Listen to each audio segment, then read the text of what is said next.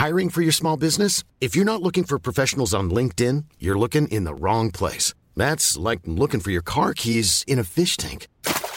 LinkedIn helps you hire professionals you can't find anywhere else, even those who aren't actively searching for a new job but might be open to the perfect role. In a given month, over 70% of LinkedIn users don't even visit other leading job sites. So start looking in the right place. With LinkedIn, you can hire professionals like a professional. Post your free job on linkedin.com slash people today.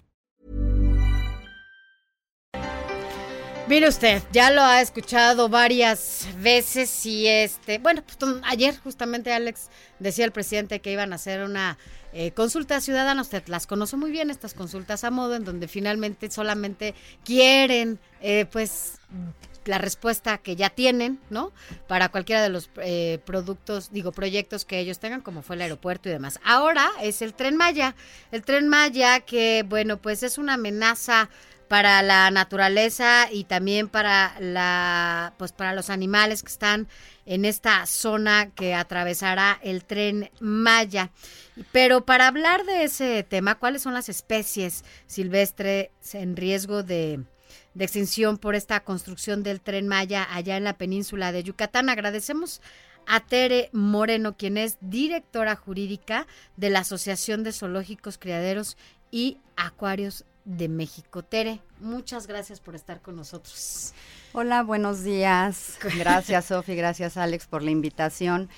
Pues aquí viniendo a hablar por parte de la Asociación de Zoológicos, Criaderos y Acuarios de México, porque estamos realmente preocupados. No está el horno para bollos.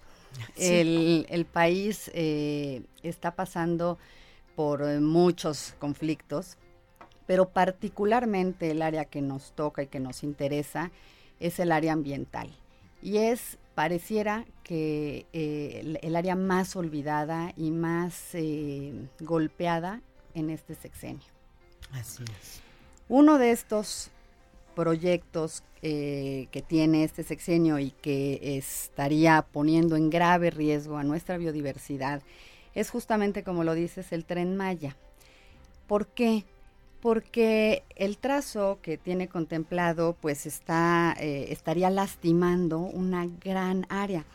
En México, para que tengamos un contexto, tenemos tres macizos forestales, es decir, zonas verdes importantísimas en México. Las tres más importantes son la Reserva de la Biosfera que está en Calakmul, los Chimalapas en Oaxaca y la Selva Lacandona en Chiapas justamente el trazo que está planeando el tren Maya eh, estaría pues partiéndole, ahora sí que partiendo, literalmente, la reserva de la biosfera en Calakmul, porque este trazo viene desde Escárcega en Chiapas, va por Tabasco, Campeche, Yucatán y Quintana Roo.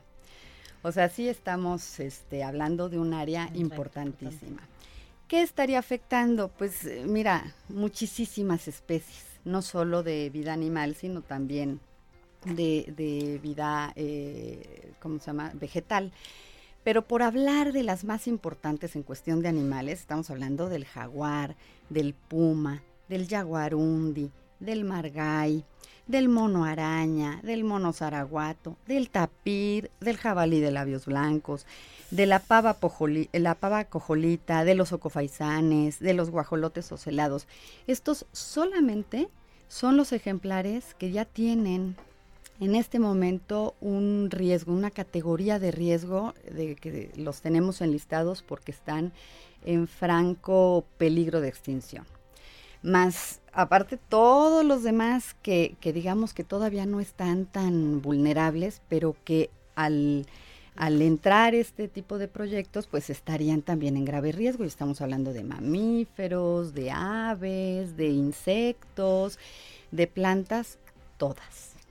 Tere, tu, tu visita y charla aquí viene como anillo al dedo precisamente por la reactivación que le ha dado el presidente Andrés Manuel López Obrador en su gira por el sureste a este proyecto que es como uno de sus proyectos insignias, sin dejar de comentar que por esta vía de tren que piensa detonar eh, va a pasar también pues por su bello Tabasco, incluso muy muy cerca de su hacienda, de su quinta, cuyo nombre no quiero decir aquí. Eh, eh, y esto, pues de alguna manera, la chingada, pues se llama.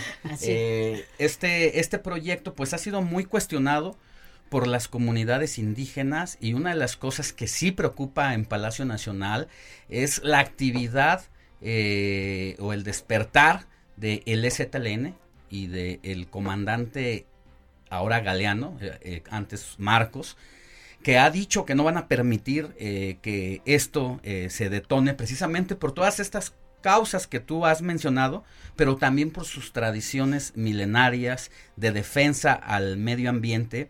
Y fíjate que en el mundo, en este momento, son las comunidades indígenas las que están haciéndole un frente de lucha a grupos económicos, a proyectos políticos que devastan ciertas eh, hectáreas, que devastan el hábitat natural.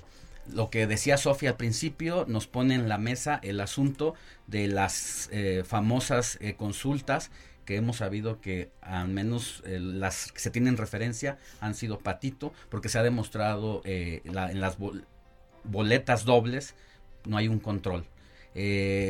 ¿Cómo ves tú este, este asunto, esta segunda etapa de reactivación? ¿Hacia dónde crees que vaya esta, esta narrativa de López Obrador? Pero ¿qué van a hacer eh, las, los defensores del medio ambiente en torno a esto? Pues como lo vemos, realmente preocupante. Preocupante porque, como les venía comentando, eh, ya desde el sexenio pasado, como que el gobierno dejó de interesarse por el medio ambiente. Y entonces empezó a hacer recortes importantes a los programas, a la secretaría. Pero con este, o sea, en este sí de veras ya estábamos en despoblado. Entonces, eh, cuando, cuando uno no conserva eh, el, el medio ambiente, nuestros ecosistemas, estamos dándonos un tiro directo al pie. O sea, estamos acabando con lo que en un momento dado nos va a dar vida también a nosotros como humanos.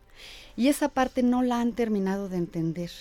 Entonces, yo eh, me encanta la idea eh, de lo que está haciendo el excomandante Marcos y las comunidades indígenas, en donde efectivamente no están de acuerdo en que se lleve a cabo este tipo de proyectos, porque en el papel, en el discurso pueden sonar divinos es que vamos a reactivar una zona, vamos a traer economía, lo cual no es cierto, porque eh, se pueden reactivar de muchas otras maneras. Esto estaría, ahora sí que partiendo nuestros ecosistemas y no es nada más que va a pasar nada más una línea de tren. Este, y, y es nada más el caminito del tren. No, sabemos que esto va a traer urbanización, cambio de suelo, turismo, que entonces sí va a acabar con nuestra zona. Entonces, yo quisiera eh, invitar a todas estas personas que están muy preocupadas por los animalitos y demás, que, que, no pensemos, exacto, no pensemos en el animalito, sino en el hábitat de ese animalito y de muchos otros animalitos que aunque no tienen nombre, son los que de verdad nos dan vida como humanos. No podemos acabar con los ecosistemas. Yo pudiéramos pensar, por ejemplo, por ponerles nombre a esto, es el, jaguar, el tapir, que son las especies, digamos, sombrilla. Esto quiere decir que esas especies, eh, conservando esas especies, estaríamos conservando un montón que dependen del ecosistema, de, la, cadena. que empiezan estos dos ejemplares. ¿Han podido, perdón, ¿han podido reunirse con alguien de, la Semarnat? ¿Han hablado con alguien que les pueda incluso ayudar a establecer esta comunicación directa con, con, pues, con el gobierno para que entiendan este, pues este asesinato que podrían cometer en caso de que se construya el tren Maya? Pues mira, sí se han buscado acercamientos. Lo que sí está haciendo la Asociación de Zoológicos, Criaderos y Acuarios es utilizar estos espacios que ustedes eh, nos abren, eh, muchas gracias, para hablar de este tema para que la gente conozca que esto no es no está lindo, o sea, sí sí es un conflicto, estaríamos llevando a la extinción de verdad no solo a ciertas especies, sino al ecosistema completo. Ahora, has hablado y has mencionado nada más el tema de la fauna, falta la flora y para eso eh, voces muy reconocidas como Julia Carabias ha puesto sobre la mesa los elementos científicos y técnicos que dicen el ecocidio que representaría partirle la en dos la selva y que esto sería un riesgo para el equilibrio ecológico para estas cosas que tú estás mencionando y lo que preocupa aquí es que el proyecto de este gobierno no está dando no tiene un impacto, no tiene un estudio científico que demuestre todo lo contrario y ese es el punto débil de esta administración. Así es, y, no solo, así como lo mencionas, no solo es el tren Maya, el tren Maya es como la gotita que derrama el vaso, pero estamos hablando de que ya se desmanteló a la Semarnat de, de, presupuesto, de personal. O sea, lo, último que les preocupa en esta administración es el medio ambiente. Se quitó a todos los delegados de la Profepa, ya no hay vigilancia ambiental, ya no hay gendarmería ambiental. No, no, no, no hay recursos para los eh, incendios forestales. No hay, no hay, o sea, ya no hay quien maneje las pipas de agua ni gasolina para las pipas, nada más con eso. Yo por eso él lo he dicho y lo sostengo que esto de ahorrar recursos es un austericidio. Así es. Estamos hablando de seguridad nacional. O sea, así de ese de ese tamaño es no cuidar nuestro medio ambiente. Y de verdad hay, hay, no solo no lo estamos cuidando, sino estamos atentando directamente en estas, eh, en esta sexenio, en esta administración, en contra del medio ambiente. ¿Y cómo, cómo nos podemos sumar? Digo, además sabes que este espacio y sobre todo para poder ayudarnos, ¿no? En el, en el tema de, digo, es el medio ambiente. Cuando hablas del medio ambiente pareciera que la gente nada más piensa en arbolitos y, y, y en los animalitos. No, el medio ambiente es un tema de vida. ¿No? Porque además, pues si se acaba, nos morimos.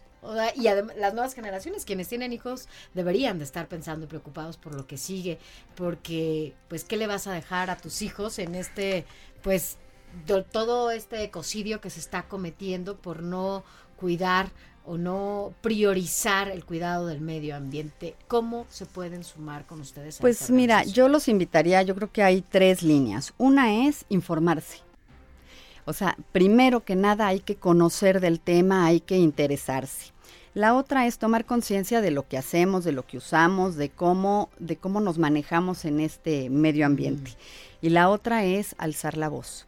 Una vez que se tiene conocimiento y eh, conciencia, hay que hablarlo, hay que platicarlo, hay que acercarse a las autoridades, hay que exigir, hay que exigir, no quedarse callado.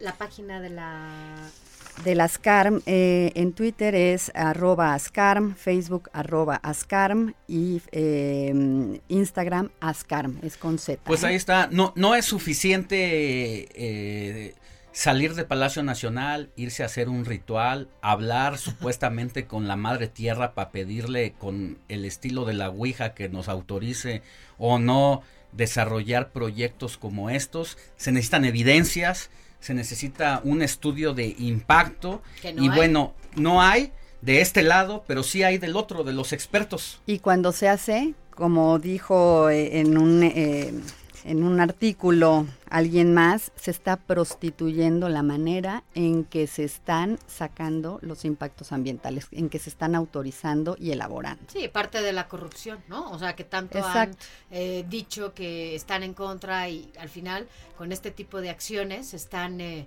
pues, no solamente lastimando todo esto, sino se está cometiendo actos de corrupción al emitir este tipo de documentos para que se pueda realizar eh, cualquiera de los proyectos que ellos tienen en mente empezando incluso por el propio aeropuerto, ¿no? ¿Dónde están los los eh, impactos y dos ambientales? ¿Dónde está exacto? ¿Dónde está todo lo que se requiere y lo que siempre han pedido y lo que siempre han dicho que se necesita para cualquier tipo de proyecto. Pero bueno, Tere, nosotros vamos a estar al pendiente de lo que siga. Viene la consulta ciudadana, a ver qué pasa, a ver qué deciden en donde sea, si el sí o el no, depende de lo que ellos tengan en mente. Y las comunidades indígenas como la del STLN no va a quitar el dedo del renglón. Ojalá que no lo haga. Ya lo viene una situación complicada y pues vamos a seguir pendiente de esto. Tere, muchísimas gracias por tu visita. Gracias Alex, gracias Sofía. Gracias Tere, gracias a todos ustedes por haber estado con nosotros desde las 7 de la mañana, Alex. En la producción agradecemos a Alfredo Vega, productor, a Laura Meléndez,